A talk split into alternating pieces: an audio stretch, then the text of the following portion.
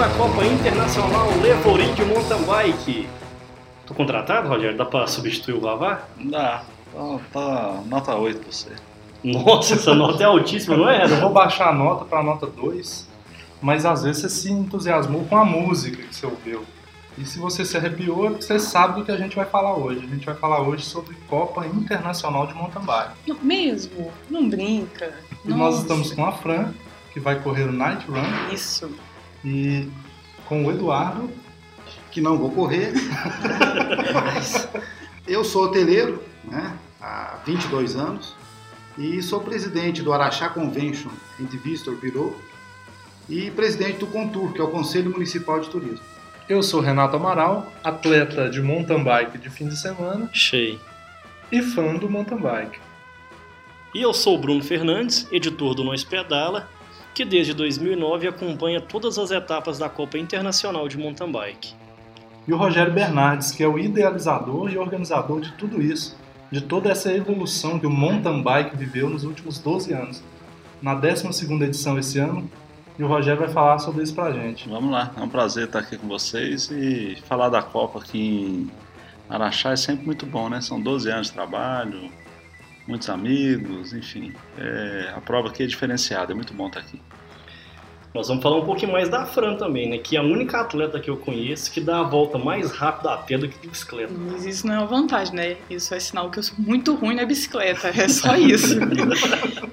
Aí não tem erro. É por isso que você escolheu ficar esse ano só no Night Run?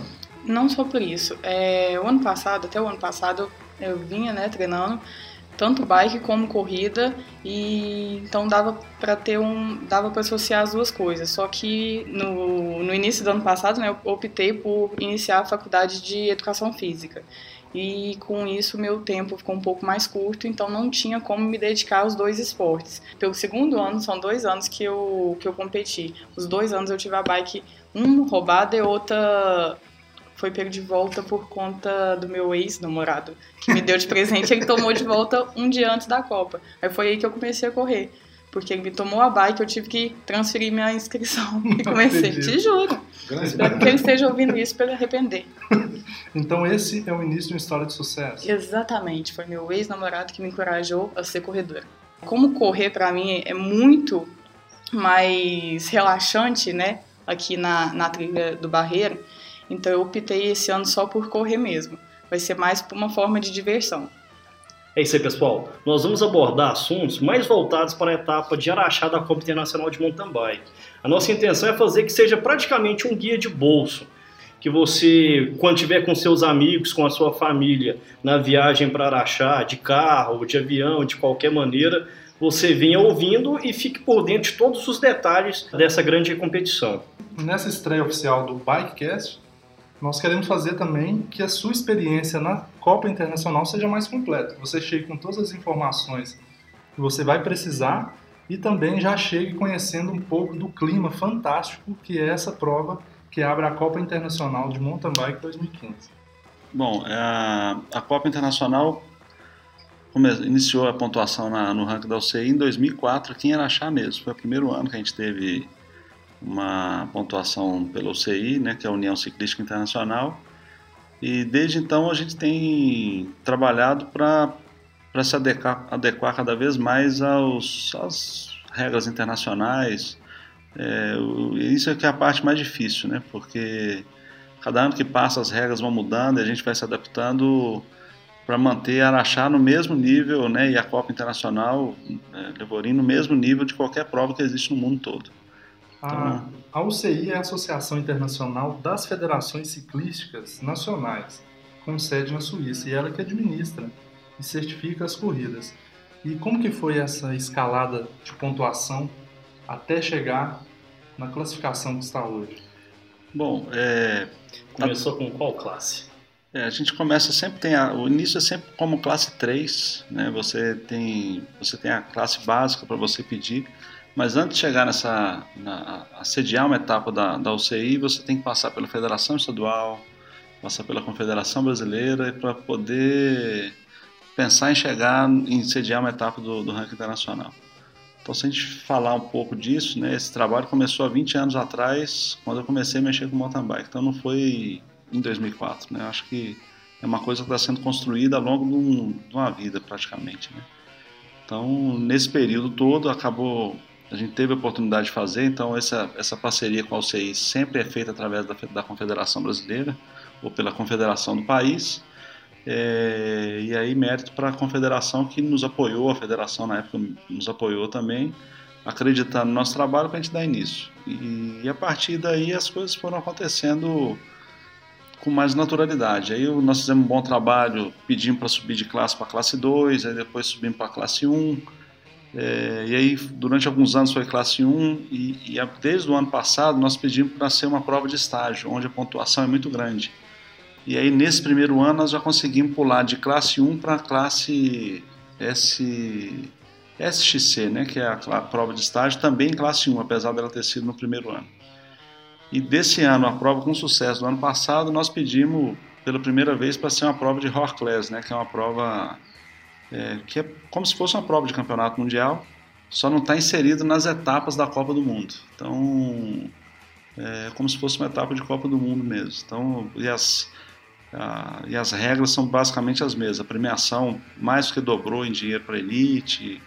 É, o número de países que nós somos obrigados a trazer para uma prova dessa são 15, isso está na regra. Então, nós chegamos até 11 até, até então e nós ainda não cumprimos essa meta, mas eu acredito que a gente tem outras outras qualidades aí que vão suprir essa, essa falha que a gente está comentando. Quando eu fiquei sabendo que a prova seria horse class, a primeira coisa que me veio à cabeça, o que, que é isso?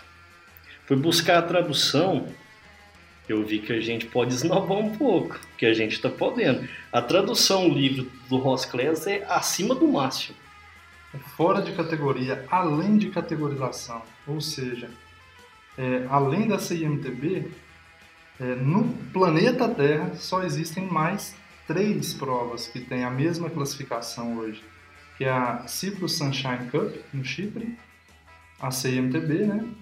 A APSA Cape Epic, que é a maior ultramaratona de mountain bike do planeta, e o Swiss Epic na Suíça. E para vocês terem uma ideia, você que é do ciclismo. É isso, hein, Rogério? Tá vendo? Do ciclismo de estrada, as provas do ciclismo de estrada que são as, além de classificação do mesmo nível é o Tour de France, a Volta de Espanha e o Giro de Itália. Tá vendo? É, nós estamos de parabéns, né? O Agora, eu queria abrir um parênteses nisso, que é, a gente acompanha o Rogério deu da Metur, da Copa Metur, primeira etapa que teve. É, eu, além de mexer com hotel, eu pedalo Deus de 87. Então a gente acompanha o Rogério quando começou. Isso também se dá também pela seriedade da organização. E, mas o sucesso de Araxá especificamente é muito porque a gente tem um conjunto de pessoas aqui que estão sempre ao nosso lado, né? Ninguém faz nada sozinho, né? Inclusive eu estou do seu lado agora, nesse momento, né, Rogério? Pois é, então assim, é... ninguém faz nada sozinho. Acho que o Eduardo é um grande parceiro que a gente tem há muito tempo, né? É... A Fran como corredora, nos apoia, né, acredita no trabalho que a gente está fazendo, ela participa do Night Run. É, eu acho que a prefeitura municipal aqui do município né, de Araxá é um parceiro de peso e que proporciona condições de trabalho para a gente trabalhar, fazer o, o, que a gente tem que fazer. Né? Eu acho que é, quando a gente fala muito assim de prefeitura, é, para se fazer um evento como esse é um desgaste muito grande que todas as áreas da prefeitura têm. Então você fala em área de obras, área de saúde, área de trânsito. É, você mexe com geral, né? Então você mexe com toda a cidade, toda, absolutamente tudo. Então você tem esquema de trânsito especial, é, então você tem o, a empresa Veracruz, né, que é aqui de, de, de, de, transporte aqui da cidade. Ela coloca um ônibus exclusivo do centro até aqui na, no Barreiro. Coloca um controlador de tráfego para poder não faltar ônibus nesse trajeto. Isso para a gente evitar que, venha, que as pessoas venham de carro aqui para o grande hotel você não tem onde parar carro mais aqui, né? estacionamento. Né? Então você não tem área de estacionamento. Por isso que a, essa parceria com a Vera Cruz é muito importante, com o Departamento de Trânsito e Polícia Militar, porque eles fecham a estrada antiga do Barreiro, só desce o ônibus da Vera Cruz circular. Então você chega aqui no Barreiro com, com uma rapidez muito grande, mais do que qualquer carro ou bicicleta. E quem vier de carro, é, o DR também, que é outra entidade estadual né, de, de, de estradas e rodagens, eles autorizam a gente usar o acostamento excepcionalmente, porque não pode parar na beira da estrada.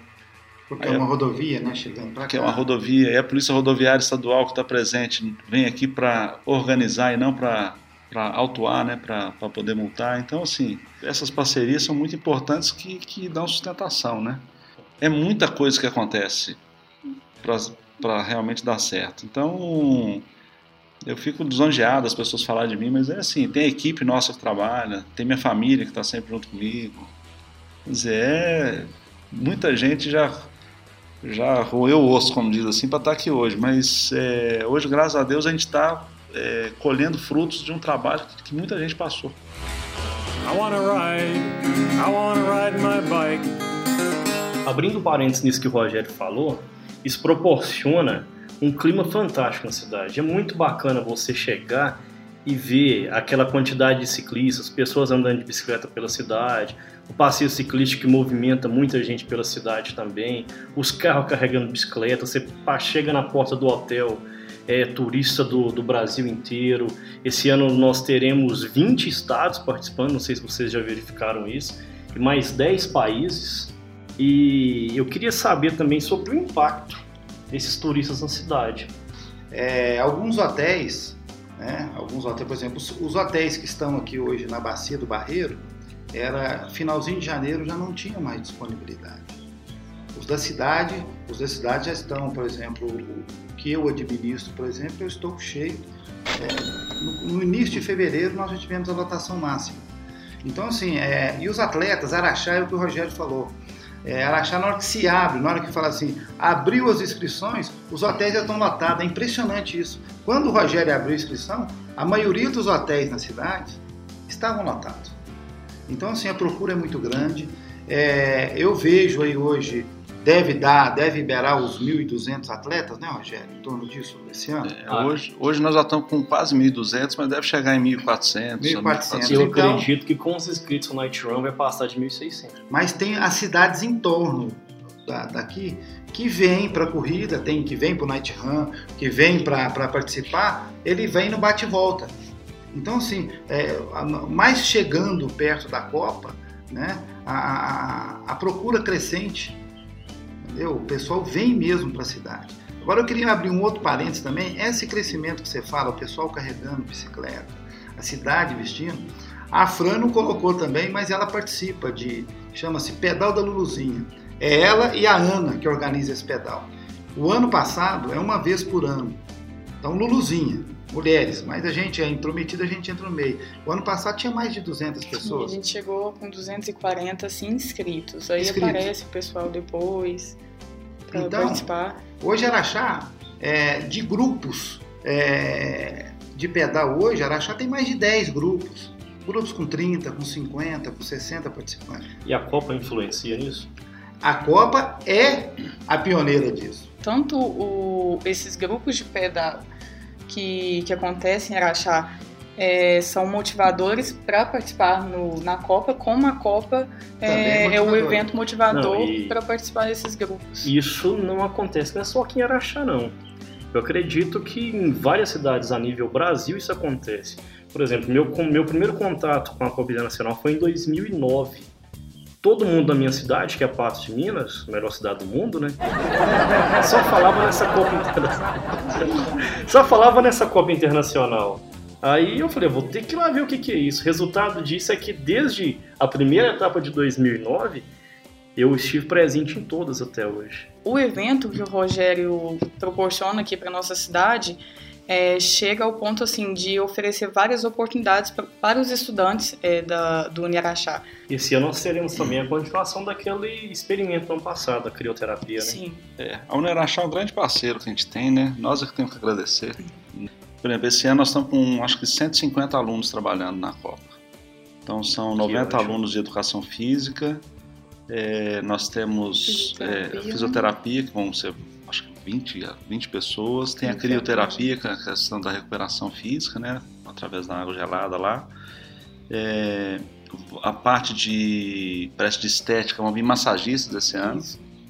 E além disso, a parte de, de enfermagem também, eles estão mandando 10 alunos para trabalhar em várias áreas da, da Copa, é, junto com os, com os socorristas que são super profissionais, junto com os médicos. Então, assim, cada momento, cada instante do evento acaba sendo uma oportunidade de aprendizado para os alunos. I wanna ride, I wanna ride my bike.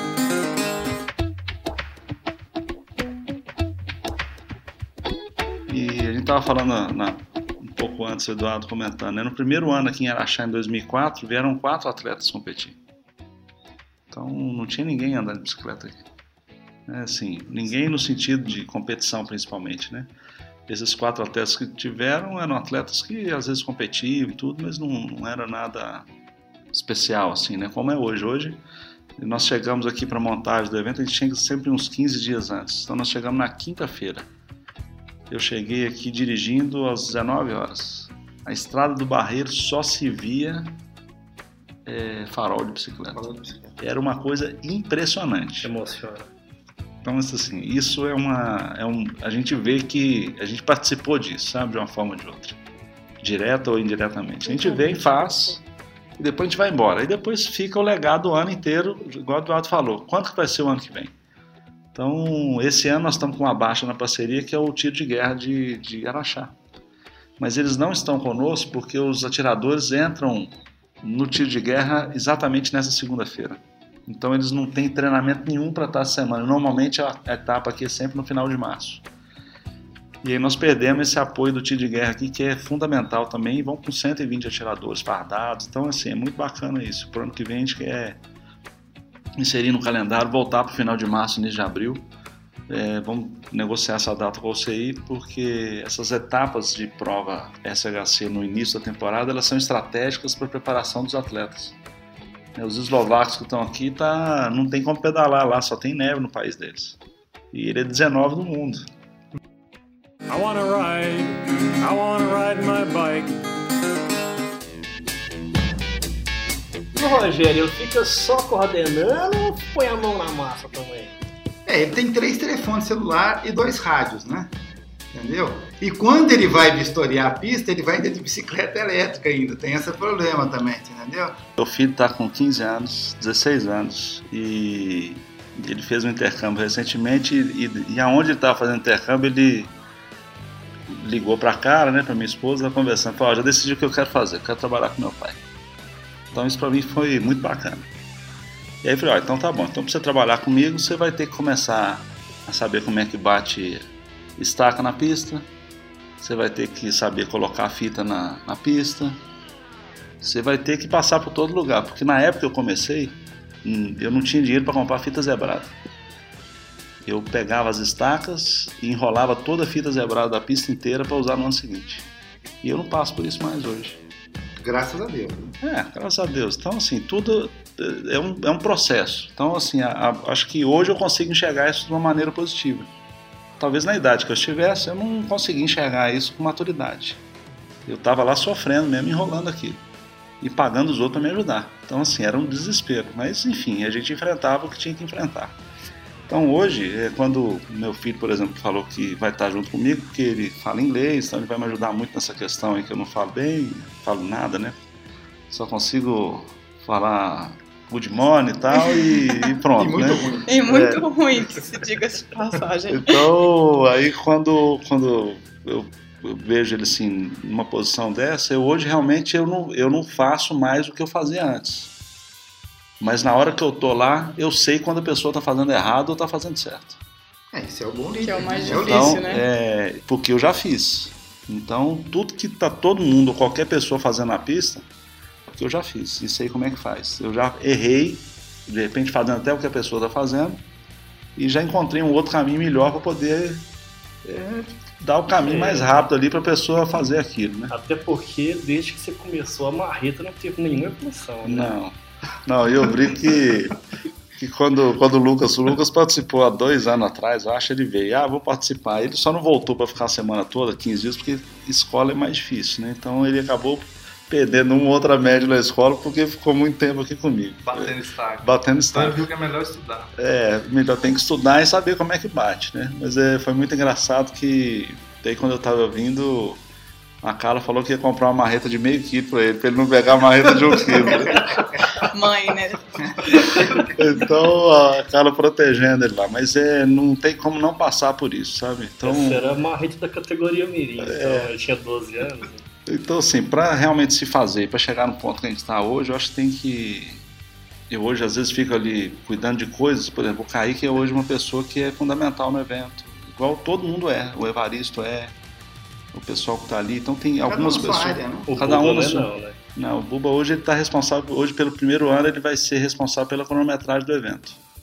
Então ele já está testando há dois anos e, É e agora ele, ele vai fazer, não a cronometragem da Elite, porque a gente tem que ter um sistema especial para esse tipo de prova aqui, que é um, um, um sistema AMB, enfim, é um sistema técnico. Quando, terem uma ideia, quando o comissário da UCI que está vindo aqui, que é um holandês, é a primeira vez que vem um comissário da Europa, que é super graduado, primeira coisa que ele perguntou é qual é o sistema da cronometragem no evento. Então, assim, é um é, é o segredo do evento é a cronometragem, não pode ter erro. E a gente tem testado nos últimos anos e o crescimento do evento, o número de atletas, cada é, ele ele bate de frente com a cronometragem. Quanto mais atletas tiver, mais problema nós vamos ter na cronometragem. Uma cross country com 1.400 atletas, você pode pesquisar em qualquer lugar do mundo, não existe. Você tem maratona, Tour de France, ciclismo, mas cross country Mas esse ano a intenção é ter zero problema na cronometragem. esse sempre foi o objetivo, né? É, Agora nós nos preparamos para isso, então, inclusive a grande novidade desse ano é que todas as, as placas dos atletas vão ser recolhidas no final da prova, porque eles já estão com o chip instalado. Então, todo atleta que receber a bandeirada, nós vamos ter uma equipe recolhendo as placas. Nós vamos usar as mesmas placas para a próxima etapa. Mas em vez de eu deixar com o atleta e o atleta esquecer a placa e a gente ficar cobrando, nós vamos recolher todas as placas para na próxima etapa a gente entregar as placas de novo para o atleta. Melhor. Então, são coisas assim que. E o sistema realmente que a gente tem, a AMB, que é esse sistema de, de cronometragem para cá, ele é, é o tempo acumulativo. Então, você vê, o ano passado, no Sauí, tem dois anos atrás, o belga que ganhou a prova e o Avancini em segundo lugar, foram 20 segundos de diferença em, em três dias de prova acumulada. Vocês imaginam a, a, a importância de um segundo numa prova dessa. né? Então, não pode ter erro. Senão eu só quero fazer um bom trabalho e, e me divertir no evento e que todo mundo fique feliz. Então, assim, eu me sinto realizado porque o evento está dando certo, sabe? O dia que ele não dá certo, isso acaba comigo. Então, quando a gente tem um problema qualquer no evento, ou com algum, até algum atleta que pede a premiação e às vezes vem ele ou a mãe dele, ou a namorada dele, ou a esposa dele me pedir a medalha ou a premiação e eu falo que eu não posso dar, isso me dói, mas eu estou cumprindo o regulamento que eu estou fazendo a minha parte e ele deveria ter feito a dele, por exemplo.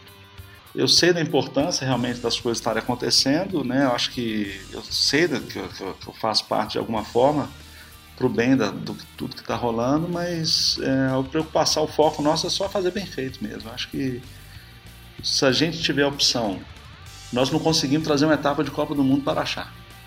Está sendo uma luta. Mas nós conseguimos trazer uma etapa de Hot Class. Foi, a, foi o caminho que eu encontrei para poder fazer a Araxá crescer. Para crescer mais, aí nós vamos ter que resolver um outro problema grande aqui. Nós temos que ter voo aqui em Araxá.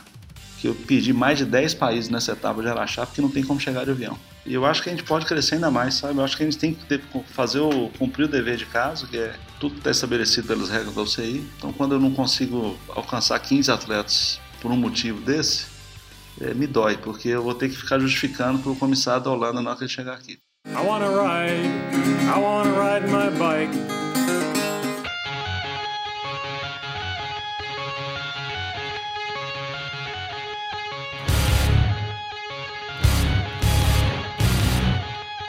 Todinho, o que que é XCS? XCS é aquele jogo de videogame que a gente aluga na locadora e joga nos finais de semana. Nunca joguei esse. Muito bom. É, Renato, pelo jeito, pra gente falar sobre essa parte mais técnica agora, dos tipos de prova, pontuações, os atletas que participarão, nós vamos ter que explicar um pouco sobre as siglas, né? Então vamos ver se tá bom mesmo. O que é o XCO? Cross Country Olímpico, que é aquela prova que a gente assiste na Olimpíada. Aqui em Araxá vai ser o XCS, que é uma prova de estágios. Que na sexta-feira nós temos o XCT, que é o contrarrelógio, que é o time trial. No sábado nós temos o, o XCC, que é o short track, que é um circuito menor pela pista mesmo, onde vários atletas largam. E no domingo, o XCO, que é o Cross Country Olímpico. Além disso, nós temos na Copa também a- as provas de XCE, que é a prova de Eliminator, que é aquela que largam 4 e 2 classificam para a próxima etapa até chegar na final. E agora, desde o ano passado, a etapa de Congonhas deixou de ser XCP, que é uma prova até 60 quilômetros, né? E passou a ser XCM, que é a prova de maratona, cross country maratona, acima de 60 quilômetros, que está dando quantos quilômetros mesmo, Rogério? Vai dar 61, um pouco mais de 60 quilômetros só. No ano E passado nós ampliamos para 70, mas é, a regra da UCI mudou. Exigíamos no mínimo 70, passou para 60, nós vamos voltar com o trajeto Ainda original. criou a sim. categoria peso pesado, né, Rogério? Foi. Nossa, vai ser boa. E é uma prova. Categoria peso pesado? Acima, acima de né? 90 quilos. É, hoje nós vamos Muitos colocar uma categoria. nesse momento, né? É, é uma, uma maneira de incentivar. O pessoal já tinha pedido ano passado, eu acho que chegou a hora e nós vamos colocar somente na, na prova de Congonhas. E a pesagem, fiquei interessado agora. A pesagem ela é feita na hora do evento ou ela é feita Não, dois fe- dias antes? Na eu- secretaria, na confirmação. Ah, Não, é na é antes do confirmação. macarrão ou depois? Não, aí o atleta tem que chegar vestido, com a roupa só de ciclismo, não pode vir com casaco, nem mochila, nem mochila de hidratação e tal. É, e ele vai ter uma balança na secretaria para ele pesar. Então ele tem que realmente pesar e ter no mínimo 90 quilos. Pelo no jeito. estilo UFC, né? Isso vai ser o Fazendo- contrário do UFC, né? Porque no UFC o pessoal abaixa o Perde o peso para pesar. Aí depois da pesagem eles adquirem o peso, né? Lá vai ser o contrário, todo mundo vai ficar sem comer até na hora da prova. Pra... Que isso não seja um motivo pra começar a comer mais até na etapa de Eu Congonhas, comer né? meu bolo de fubá lá. É, no- né? Imaginei. É, mas é o. A Ana que vai gostar muito, É. né, dessa nova modalidade. Coitado. Mas o objetivo é justamente incentivar as pessoas. É porque tem muito atleta muito bem preparado que tem mais de 90 quilos. Então nós não estamos falando dessas pessoas, né?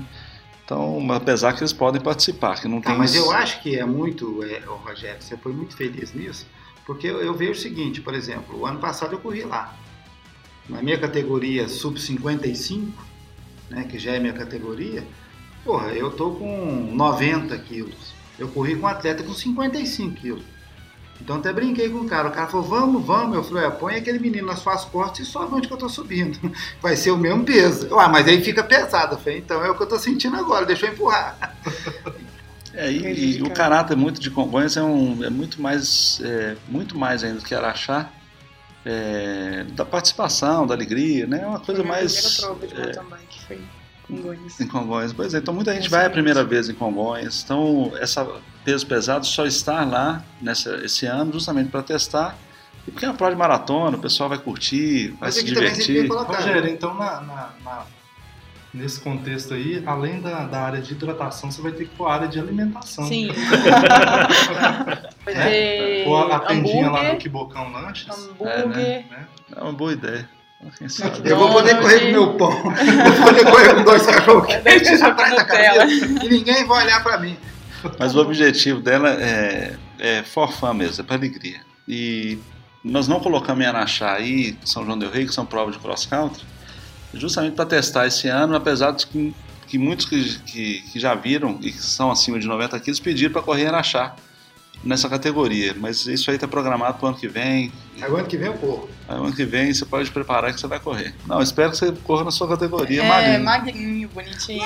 Não, não, não é. Abaixo de porque, 90 porque eu acho o seguinte, Exatamente. ah, essas pistas de, de- fechadas de Guaraxá, pra gente que tem acima de 90 quilos, a gente sofre muito. Eu faço a prova, eu, eu completo a prova e tal, mas é o tempo inteiro, é força e você sofre muito.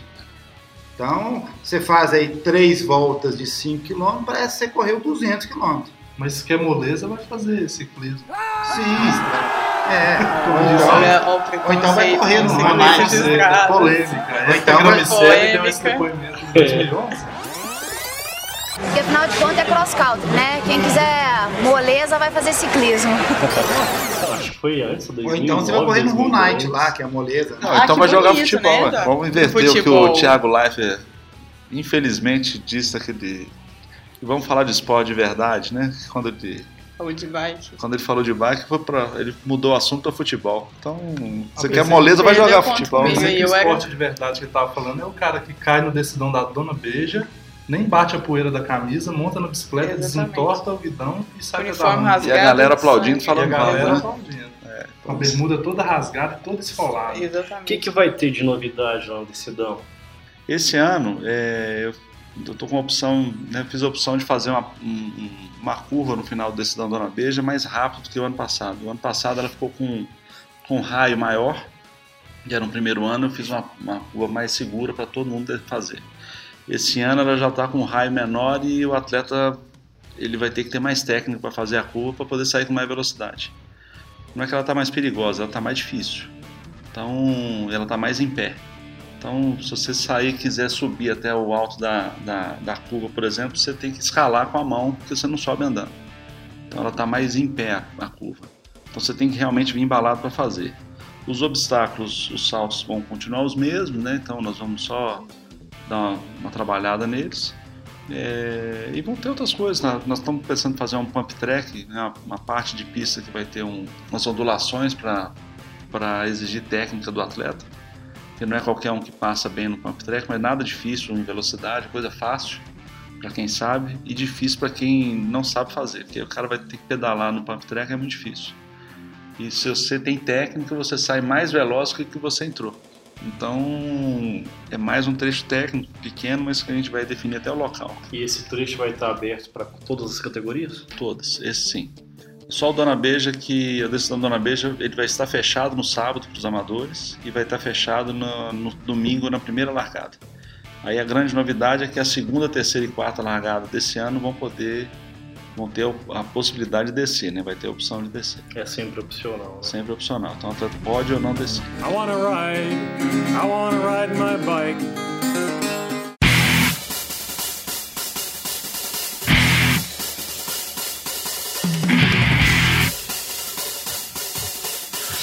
Eu acabei de fazer uma conta aqui, Renato. 1.731 pontos serão distribuídos nessa etapa de Araxá. Mais um recorde. Mais um recorde. Nunca antes na história desse país foram distribuídos tantos pontos da UCI em uma prova de mountain bike no Brasil. Esse é o grande diferencial de Araxá ser horse class a partir desse ano. E esses pontos serão de grande valia para os nossos atletas, que estão brigando aí pela vaga olímpica. É, como é que tá essa briga olímpica aí, Rogério? Esses pontos? É, você existe um ranking das confederações, né, que é o ranking dos países no mundo inteiro, que os, os principais países, aí vocês devem ter essas informações técnicas aí, vocês vão poder falar melhor, até acho que 13 terceiro colocado levam dois atletas, se não me engano. Então é muito importante o, o país estar bem colocado para levar mais de um atleta. Então é tudo pelo, pelos, tudo acontece em função dos pontos no ranking mundial. É, do primeiro ao quinto, no masculino, do primeiro ao quinto colocado do ranking leva três atletas. Do sexto ao décimo terceiro leva dois atletas. Do décimo quarto ao vigésimo terceiro leva um atleta. Já no feminino, do primeiro ao oitavo leva duas atletas e do nono ao décimo sétimo leva apenas um atleta. O Então- Brasil, por ser país sede, ele tem direito a quantas vagas? Acho é um que em cada. é um em cada, se não me engano. É, o direito um em cada. É, Então tem que lutar bastante para levar pelo menos dois, né? O Brasil está em décimo, se não me engano, acho que décimo quarto colocado, né? Então o Brasil hoje ele estaria trazendo um atleta para as Olimpíadas, é, por merecimento, independente de ser o país sede das Olimpíadas. Se o Brasil subisse uma posição hoje, fosse hoje o critério, então o Brasil poderia levar dois atletas. Só que eu não sei se essas duas vagas seriam além da vaga adquirida por ser país sede. Então teriam três atletas. É. É, serão 160 pontos para o primeiro colocado, 140 para o segundo, o terceiro 130, 120 para o quarto e 110 pontos para o quinto. É uma pontuação bem expressiva, né? Muito. Tanto para o primeiro quanto até para os demais colocados, até porque a diferença não é tão grande assim, são Não. muitos pontos distribuídos. Então, assim, é muito expressivo e eu acho que a briga hoje no Brasil está entre o segundo atleta. Acho que o Avancini está em grande fase. É, o Ricardo Pichard tem 358 pontos hoje e o Rubinho 334. Eu acho que a vaga hoje, ela tá. O Avancini está numa grande fase. Eu acho que ele que. Né, falta muito tempo ainda, né? Falta um ano e meio. Mas eu acho que, que a vaga, se fosse hoje, seria dele. E ele deve manter isso ele está muito focado, está numa boa equipe, enfim. Mas a segunda vaga, a disputa está muito mais emocionante do que a, a disputa do primeiro, do primeiro lugar.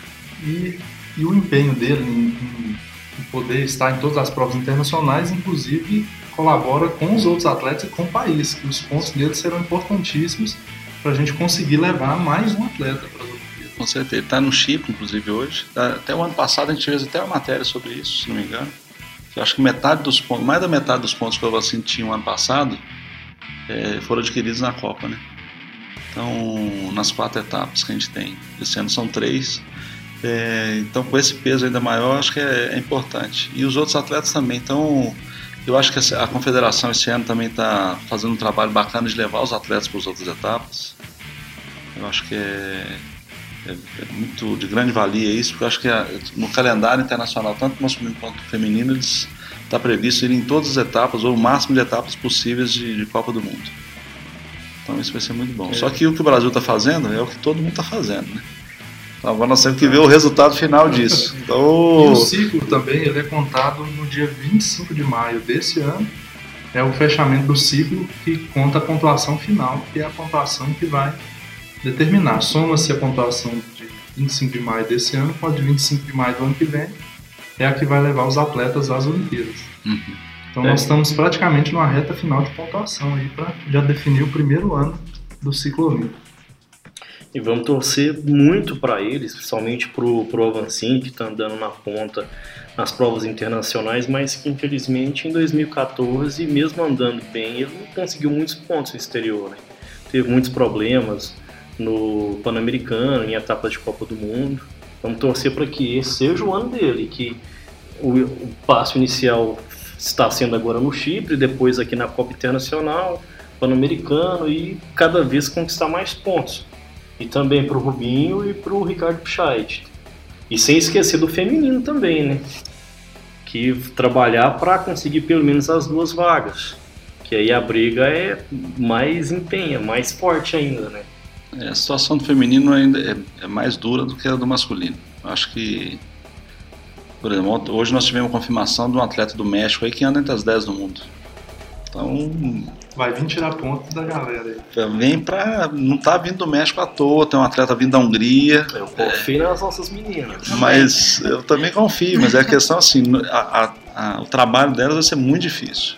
Porque estão vindo equatoriana, Argentina. Da Argentina estão vindo três atletas. Uma delas muito forte, que é a Agostina que seria uma das favoritas aí a. Vou levar esses atletas para comer um pão de queijo um dia antes da corrida. Pronto, é uma tá boa estratégia. É uma estratégia. é, tomara que elas não estejam ouvindo. É, e o grande problema hoje que a gente tem hoje no Brasil é, é, é, a, é a, estabilidade né, do atleta. Você vê a, a pessoa que eu sou fã, por exemplo, a Érica, por exemplo, ela foi prejudicadíssima no ano passado. Muda de equipe, arruma aqui. Agora, por exemplo, está na Soul, né? Foi foi, então, quer dizer, é, não, não, dá uma continuidade, né? Porque hoje atleta nosso depende de, de, de equipamento, hoje é tudo muito caro.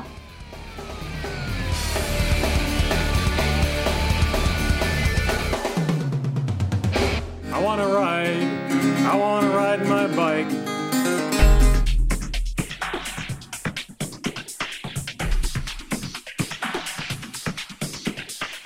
E Araxá, então, é, é onde você vai poder ver os maiores atletas brasileiros e grandes atletas estrangeiros. Por exemplo, na elite feminina, é, são sete ciclistas entre as top 100 mundial, Raíza Golão, que é a 38ª, Isabela Lacerda, que é a 40 que é a atual bicampeã da Copa Internacional, Érica Gramicelli, 46ª, Roberto Stopa, 85ª, Ainda tem a Agostina Paza, que é da Argentina, e Noélia Rodrigues. E a mexicana, que A mexicana. Do Equador tem a Alexandra Serrano.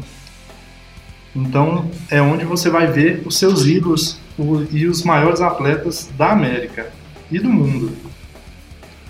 Talvez até a oportunidade de bater guidão com eles, né? Pois é, disputar as curvas da Dona ah, Pelo menos tomou uma volta, tudo bem. Se tomou uma volta de quem? Ah, tomei uma volta da Isabela Lacerda, e daí? Meu sonho. Essa oportunidade. Isabela pra correr no Night Run, ué. É. Tadinha, você brincar. Não, a Isabela, ela veio foi da, das corridas de aventura. Pois é, filho. Deixa quieto. Negócio de deixar quieto.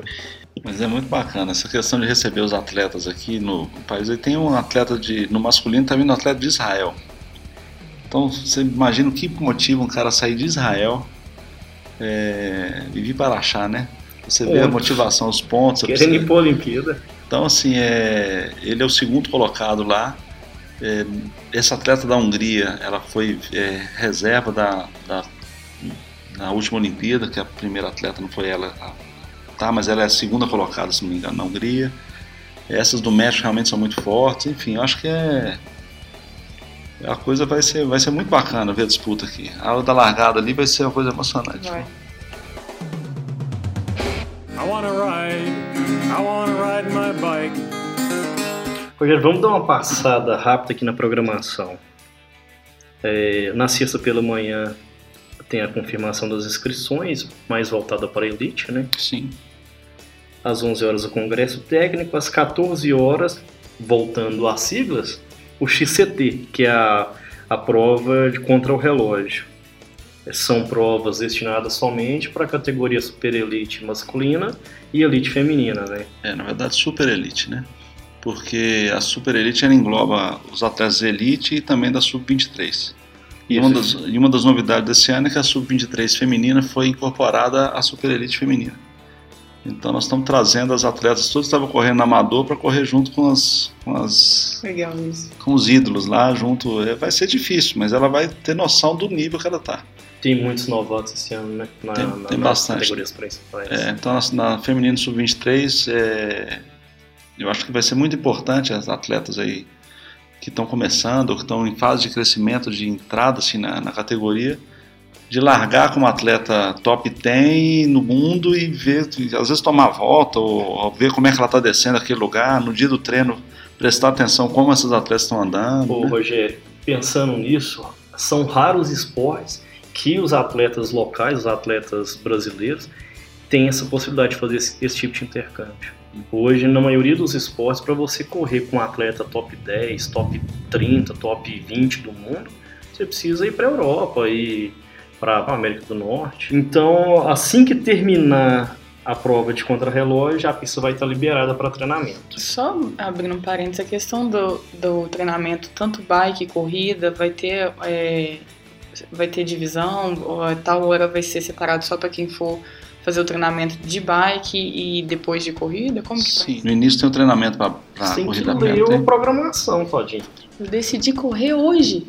Tô brincando, mentira. Você decidiu treinar hoje? Eu decidi treinar hoje, comecei hoje. Eu vou começar depois da Você já entrevista. regulamento? Não, de Então. corrida sim, de corrida sim. Ah, achei que ela era daquelas que ficam mandando pergunta que tem no regulamento. O treino para os atletas do Night Run no sábado é entre 7 e 8 e meia da manhã. Então, atletas do Night Run, acordem cedo. Entre 7 e 8 e meia vocês vão ter a oportunidade de conhecer a pista. E se você já conhece, já treinou, não perde a oportunidade de vir no sábado, porque se chover muda tudo. Então, assim, no sábado, esse ano é o sábado mais intenso né, na programação que a gente já teve na história aqui. Principalmente porque os amadores estão correndo no sábado, mas tem o passeio ciclístico, tem o short track, que é muito bacana, né? É emocionante, a pista é muito curta e desce do Arambeja o tempo todo. A partir das 8h30 é o início das duas provas eliminatórias do Short Track da Super Elite masculina. E 9h30 as finais do Short Track da Super Elite masculina e feminina. E a partir das 10, entre as 10 e as 15 horas, tem o treino livre do XCO, que a pista vai estar aberta. Lembrando que é proibido treinar sem numeral e sem equipamento de segurança. E também o, o trecho do Short Track também vai estar disponível. Às 14 horas o passeio ciclístico, pelas ruas de Araxá. Sim, A largada vai ser onde? vai ser no estádio municipal. Né, Eduardo? É, inclusive tá a gente antecipou para 1h30. Né? A gente colocou a, a gente colocou esse horário 1h30 porque vai ter o show aqui, a gente quer chegar. Show, que é isso, Rogério? Vai ser um show que a, que a Houston, que é um parceiro nosso desse ano, no patrocinador, está trazendo, que é um show de bike trial com bicampeão brasileiro de bike trial. Bacana. com mais um, um sistema de som super legal que vem um DJ, uma DJ. É um projeto que acontece no Brasil inteiro, eles É trouxeram pra cá. projeto Evox Live House. Isso, esse Vai projeto é muito legal. Às 3 da tarde, no Nossa. sábado. Isso. Às três e meia já tem a largada da Copa LM Bike de amadores, né? E vão ser todas as categorias da Copa LM Bike, exceto segurança pública. E às 18h15 tem o congresso técnico, no sábado. Eu queria que você falasse a importância do congresso técnico, velho. Apesar daquele atleta que tem experiência, que é da elite, que roda as provas no mundo inteiro, ainda assim, cada congresso técnico tem sua importância. É, quando vocês falaram programação de sexta, eu ia até comentar sobre isso aí. Acabou a gente falando de outras coisas, mas o congresso técnico é muito importante para os atletas de elite e equipes, principalmente na sexta-feira. Porque o atleta, por exemplo, que não completar a prova na sexta, ele não pode correr no sábado e no domingo. Ele não entra na pista. Importantíssimo saber, então. Então ele tem que ir lá, esse é um dos detalhes. Então, o ano passado, isso eu expliquei lá. É, falei a regra e comentei: ó, se você tiver um problema mecânico, dê a volta a pé, empurrando a bicicleta até completar a prova. Porque se você não completar a sexta, você não corre no sábado. 19h30 de sábado, a, a largada do, do Night Run, da CMTV Night Run. A corrida mais emocionante. E a Fran, e a Fran, ela tem o psicológico, ela começa a preparar na quarta. Isso. O psicológico dela é de corrida, você entendeu? Exatamente. O psicológico dela, o psicológico dela é fantástico. O psicológico da Fran. Explique mais. Não durmo, vou no banheiro 18 vezes a mais do que o normal, é, começo a comer tudo errado, a dormir menos. Esse e que é o segredo de subir no pódio. Mais ou menos. Subindo pode ter que acordar mais cedo um pouco, dedicar aos treinos e. E é isso. E no domingo, o bicho pega, né? Domingo às 8 horas a primeira largada, com a Sub-17, a segurança pública da Copa LM Bike de Amadores, a Sub-60, os paradesportistas, Over 60 e Sub-15. Às 10 horas, Às 10 horas, a segunda largada, com as categorias sub-40, sub-45, sub-50 e sub-55, mais a Mirim, que vai ser uma pista exclusiva. E para os atletas sub-40, 45, 50 e 55, decidão da Dona Beija liberada. Positivo. Eles vão poder descer. isso, ao meio-dia, a Júnior masculina, a Sub-30 e a Sub-35, também com decidão Dona Beija liberado. E às 14 horas, mais conhecido como duas da tarde, largada da Super Elite masculina e feminina. Decidão da Dona Beija liberado e público enlouquecido. É isso aí. E a Caçãozeira que vai ter lá no decidão? Como que é aquilo? Então, esse ano É segredo. Não, esse ano podemos falar, até pro pessoal que competiu os outros dias e falar com a galera, é, o Decidão Dona Beija sempre tem um público muito grande. E esse ano nós vamos colocar um locutor lá, que é o Marrom, que é super tarimbado. Nós estamos trazendo ele de São Paulo, ele faz as principais provas do Brasil, ele vai ficar por conta de fazer locução no Decidão Dona Beija. E com um sistema de som rolando lá, nós estamos colocando uma caixa para poder ouvir música, enfim, para poder entreter a galera que fica lá na. E devem ter. o- Então, finalmente, o DJ vai ficar numa pista de verdade. Isso. É, É, foi boa a piadinha, hein? Bem bolado. Foi bem bolada. Obrigado. Estou.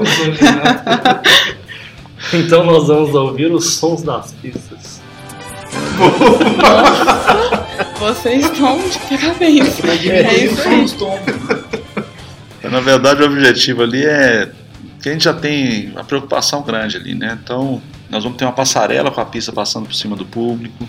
Então, o público vai ter mais comodidade andando no mesmo nível, cadeirante, bicicleta. Então, vai ser mais tranquila a passagem na por Dona Beija, que antes tinha uma passarela com escadas.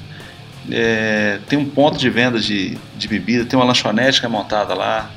Né? A gente coloca banheiros químicos lá nessa área, é, justamente para poder dar mais conforto para o público que vai para lá, que é muita gente que vai para aquela área, né? Então, e nós vamos fazer algumas mudanças nas áreas que sobem, nas, na subida, que todo mundo fica louco com a descida, mas as, as imagens mais bonitas que nós tivemos ano passado foram nas subidas, que estavam lotadas. Os o público apoiando os atletas na subida lá foi muito bacana. Então nós vamos aumentar um pouco a subida antes da Dona Beija. É pouca coisa, mas eu acho que para aumentar a área de público. Então a gente acredita que, que dê tudo certo. E aí é muito importante, eu queria falar só duas coisas na programação. A primeira delas é o atleta que ficou entre os 10 primeiros não perder o pódio. Né? No Congresso Técnico eu já falo toda vez, gente, perdeu o pódio, eu peço para não me procurar para pedir a medalha. A não ser que esteja com o atestado médico na mão, senão não vai ganhar nem medalha nem o prêmio. Já aconteceu com um atleta internacional, um atleta de outro país que perdeu a premiação e eu não dei o prêmio para ele. Então não é que eu faço só com atleta amador, não é vale para todo mundo. E a questão da torcida na pista, né? É, é muito importante a torcida se comportar bem para a segurança dela mesma e também para a segurança dos atletas. Porque o atleta está descendo ali em qualquer descida na pista demarcada, acreditando que não tem nenhum problema. Então, é, se você tem um cachorro, manter o cachorro na coleira. Né? Se você está com uma criança menor, manter ela ali do seu lado, de mão dada, né? para poder a criança não entrar dentro da pista. Né? Então, ter muita atenção nesse sentido para evitar acidente. Né? Então, isso é, é fundamental, porque o atleta gosta de, do público do lado. O Araxá tem esse diferencial. Né? Então, é a oportunidade que todo mundo tem do lado. Eu acho que eu fiquei sabendo aí nos bastidores que tem patrocinador que está fazendo alguns, alguns brindes para poder fazer barulho na pista, então vocês podem estar tá preparados aí que vão ter novidade esse ano. Então, é, o atleta gosta disso. Né? O decidão Dona Beija, inclusive, nem é a parte mais difícil da pista. Né? É a parte mais divertida. Né? É a parte mais divertida. Só que o grande problema do Dona Beija, conversando com qualquer atleta de elite, vocês podem ver, conversar até com, com o Avancini, com qualquer atleta de top mesmo, é a pressão psicológica que existe dentro do decidão Dona Beija. Então o atleta, na hora que ele chega para descer, ele, aquilo que ele vai descer ali não é nada para ele e para o equipamento dele. Ele está acostumado a fazer aquilo. Mas são duas mil pessoas no mesmo lugar gritando e a pressão psicológica é muito grande. Então ali é o lugar onde se separa realmente quem é o cara que tem uma preparação psicológica melhor né, do que o outro. E talvez seja um diferencial para os atletas de fora e para os brasileiros tirarem proveito, porque na hora que o, Realmente que o Lamy, né, que é o 19 da Eslováquia, ou os mexicanos estiverem descendo ali, o bicho vai pegar pro lado deles, que é uma loucura. É interessante, é quando dá a largada da elite, todo mundo saindo da largada e indo procurar o melhor lugar para assistir o Decidão da Verde. É, é, muito louco. Assim, o ano passado eu fui com o comissário lá, então é o único momento que eu saio da prova para poder ver o Decidão, por exemplo, é na hora da elite. Pede a bicicleta abraçada do Kaique, Então, mas ele. Primeiro tem que encher o pneu, né? Então é o momento que a gente vai lá. E, e, todos os comissários que vêm, na hora que vem aquela, aquela multidão, né? Que é uma multidão indo para o Dona Beija, aquilo é emocionante, né? É muito bacana. É emocionante mesmo. Então é muito legal, a gente fica muito feliz com isso lá. Rogério, muito obrigado pela participação no Bikecast número 1 e espero que a gente tenha esclarecido todas as dúvidas dos atletas e da torcida que tem certeza que vai comparecer em massa. Eu agradeço, acho que uma honra muito grande estar nesse primeiro, nesse primeiro podcast aí, né, Bikecast, que está sendo produzido e acho que é uma, um veículo de comunicação muito bacana, uma forma de comunicar muito interessante. Eu mesmo uso muito para poder ouvir comentários de, de, de pessoas, né, de jornalistas no, da CBN. Então é muito fácil usar essa, essa ferramenta e e quem sabe isso não vai dar certo para vocês darem continuidade não só na Copa, mas em outros eventos também. Parabéns é a intenção. Franciele. Sim. Eu espero que você pelo menos consiga esperar às 19h30 de sábado. Vou conseguir, prometo. Muito ansiosamente, mas vou. Sem dor de barriga. Sem dor de barriga. É... E vamos pro pó de novo. Vou tentar. Juro que vou. Mas gostaria de agradecer, tá? O convite feito por vocês. Por mais que eu fui quase obrigada e que o Rogério falou que vai me dar inscrição, vai me dar o crachazinho pra eu poder passear em todos os locais. Mentira, Rogério, tô brincando. Pode desamarrar ela agora. A parte da inscrição, se você quiser, é verdade. Mas é isso, pessoal, valeu mesmo. Espero poder ter acrescentado alguma coisa aí é, nesse podcast. E vamos que vamos pra semana que vem. Eduardo, muito obrigado pela participação.